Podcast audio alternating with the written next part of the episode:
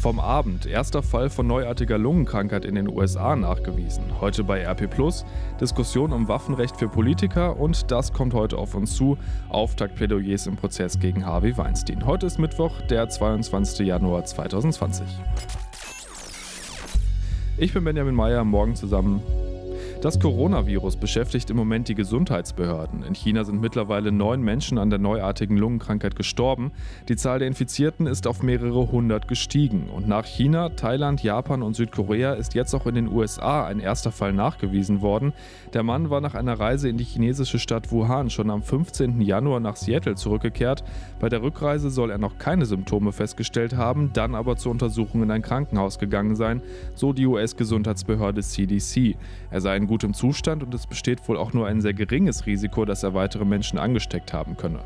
Experten hatten ja vorher schon erklärt, dass vereinzelte Einschleppungen der neuen Lungenkrankheit auch nach Europa immer wahrscheinlicher seien und die Weltgesundheitsorganisation hat ihren Notfallausschuss einberufen.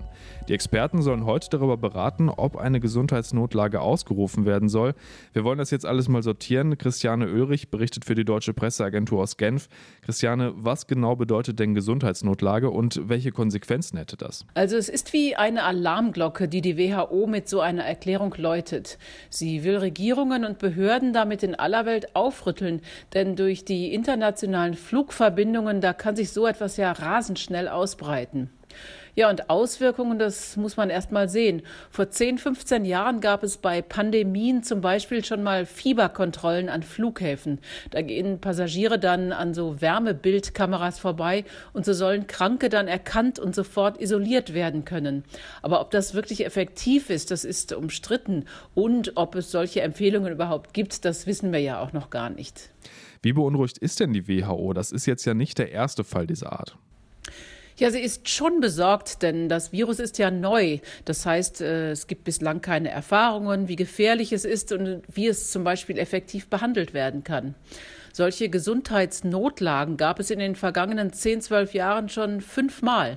Damals zuerst wegen der Vogelgrippe zum Beispiel und zuletzt im vergangenen Jahr wegen Ebola im Kongo. Wie gesagt, es geht vor allem darum, dass die Menschen informiert werden und dass Ärzte und Krankenhäuser sich auf Patienten vorbereiten. Gute Gesundheitssysteme wie das bei uns, die werden mit solchen Krisen in aller Regel ja gut fertig. Vielen Dank, Christiana. Das Robert-Koch-Institut schätzt das Gesundheitsrisiko für uns in Deutschland übrigens im Moment als sehr gering ein, auch wenn das Virus laut chinesischen Behörden von Mensch zu Mensch übertragen werden kann. Und wir schauen nochmal auf die USA. Da hat am Abend die erste wichtige Sitzung des US-Senats im Amtsenthebungsverfahren gegen Donald Trump begonnen. Und es gab direkt Streit, obwohl es erstmal in Anführungszeichen nur um die Regeln für das Verfahren ging. Die Demokraten werfen den Republikanern vor, den Prozess so entworfen zu haben, dass es keine Garantie dafür gibt, dass überhaupt Zeugen angehört werden und dass so viel vertuscht werden solle. Über die Frage nach Zeugen wird tatsächlich schon länger gestritten. Die Demokraten können da allerdings relativ wenig ausrichten. Die Republikaner haben die Mehrheit im Senat und können so das Vorgehen im Impeachment-Prozess bestimmen. Trump ist erst der dritte US-Präsident, der sich einem Amtsenthebungsverfahren stellen muss.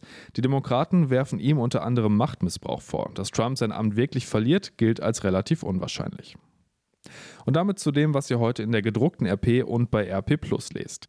Ein Bürgermeister, der eine Waffe trägt. Das klingt so ein bisschen wie im Wilden Westen. Es wird in Deutschland aber aktuell intensiv diskutiert, ob das nicht eine Lösung sein könnte gegen Anfeindungen von Kommunalpolitikern. Vor kurzem hatte ja der Bürgermeister von Kamp-Lindfort Schlagzeilen gemacht. Christoph Landscheid wurde massiv von Rechtsextremen bedroht und hatte deshalb einen großen Waffenschein beantragt. Den Antrag hat er mittlerweile zurückgezogen. Die Diskussion läuft aber trotzdem. Wichtiges Thema, das ihr heute bei RP Plus lest, Henning Bulke aus dem Aufwacherteam, jetzt mischt sich ein prominenter Kriminologe in die Debatte ein. Ja, und zwar Christoph Pfeiffer. Der war früher Leiter des Kriminologischen Forschungsinstituts Niedersachsen und von 2000 bis 2003 Justizminister für die SPD in Niedersachsen. Und er sagt, das Waffenrecht für Politiker muss neu formuliert werden. Zitat: Politiker, die aktuell Todesdrohungen ausgesetzt sind, die auch aus der Sicht der Polizei ernst zu nehmen sind und trotzdem vom Staat keinen vollumfänglichen Personenschutz erhalten, die sollten zum einen zeitlich befristet einen großen Waffenschein und zum anderen auf Leihbasis die von ihnen beantragte Waffe bekommen. Wie lange ein gefährdeter Politiker eine Waffe bekomme, solle sich Pfeiffer zufolge nach der Dauer der Bedrohung richten. Okay, dass das kontrovers diskutiert wird, ist klar. Wie fallen denn die Reaktionen bisher aus? Was sagen Politiker dazu? Also NRW-Innenminister Herbert Reul von der CDU sagte auf Anfrage, ich sehe eine Bewaffnung von Politikern kritisch, ich will keine amerikanischen Verhältnisse in NRW, wir brauchen nicht mehr Waffen, sondern weniger.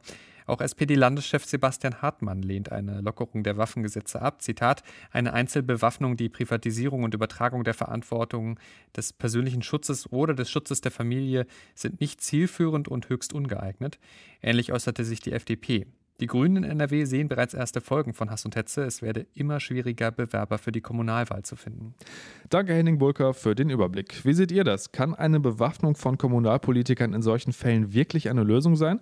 Diskutiert gerne mit auf rponline.de. Und da lest ihr heute bei RP Plus noch eine ganz andere Geschichte, und zwar aus Morschenich, ein Ort, der wohl vom Tagebau Garzweiler verschont wird, aber viele Bewohner sind schon nach Neumorschenich umgesiedelt. Wer noch ausharrt, will gehen, wer schon weg ist, will nicht zurück.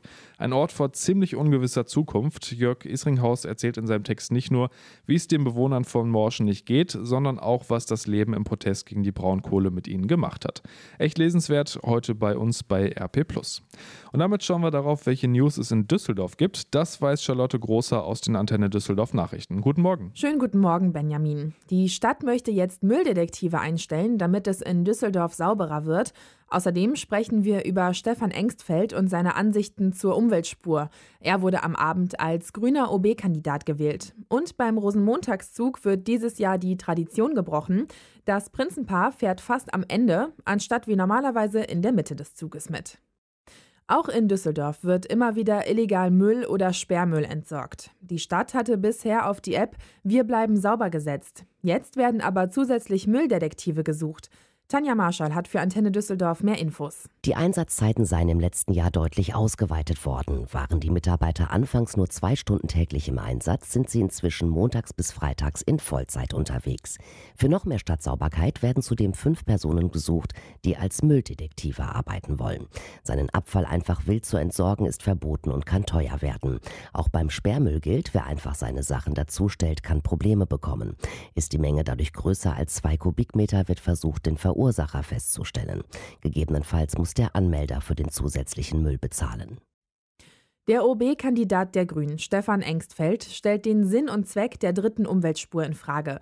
Das hat er am Abend bei seiner Nominierung deutlich gemacht. Es sei nicht ideal, dass sich alle möglichen Fahrzeuge vom Rheinbahnbus über das Fahrrad bis zum Taxi oder E-Roller die Umweltspur teilen müssten. So wie ich das in Barcelona gesehen habe, da gibt es eine Bus- und Taxispur, da gibt es eine Autospur und dann gibt es in der Mitte der Straße eine geschützte Radspur, eine Protected Bike Lane. Das müssen wir uns noch mal genau angucken und deswegen halte ich die dritte Umweltspur auf jeden Fall nicht für der Weisheit letzter Schluss an der Stelle.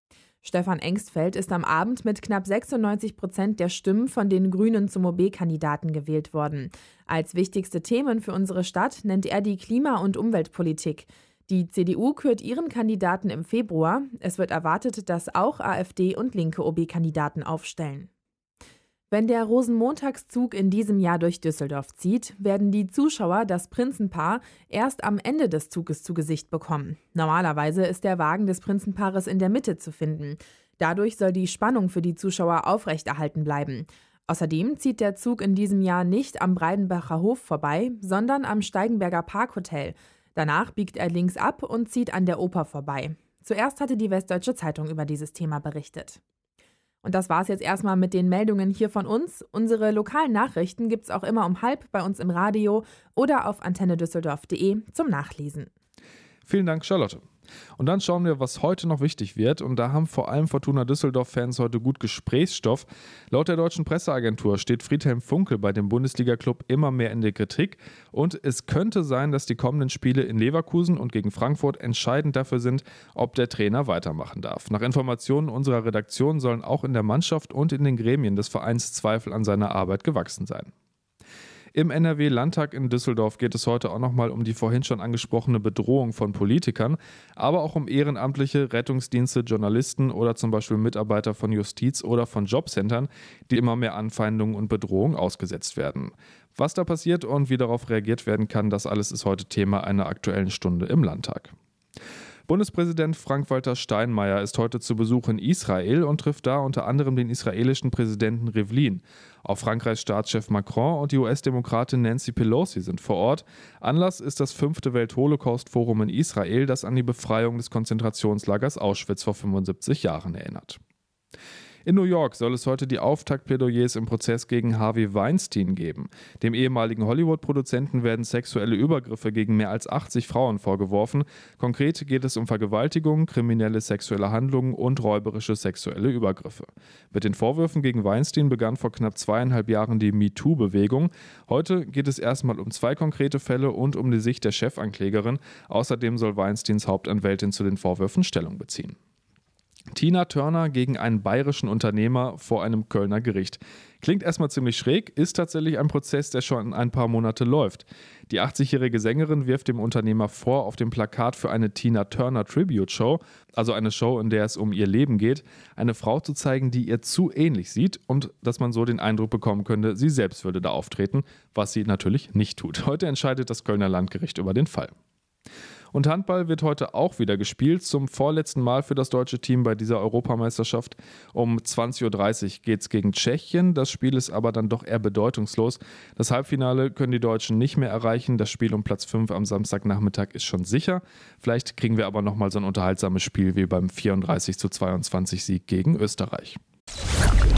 Und damit schauen wir aufs Wetter. Das fühlt sich im Moment ja doch mal so ein bisschen winterlich an und vor allem heute Vormittag solltet ihr vorsichtig fahren. Vereinzelt kann es Sprühregen und dann auch schnell mal Glatteis geben. Im Laufe des Tages dann relativ viele Wolken und Temperaturen zwischen 2 und 6 Grad. In der Nacht sinken die Werte dann auf um die 0 Grad. Es bleibt aber weitestgehend trocken. Im Bergland kann es aber stellenweise nochmal glatt werden. Donnerstag dann ähnlich wie heute mit ein paar mehr Auflockerungen und etwas wärmer. 4 bis 7 Grad kriegen wir dann. Und das war der Rheinische Postaufwacher vom 22. Januar Januar 2020. Ich bin Benjamin Meyer, habt einen guten Tag, bis bald. Mehr bei uns im Netz www.rp-online.de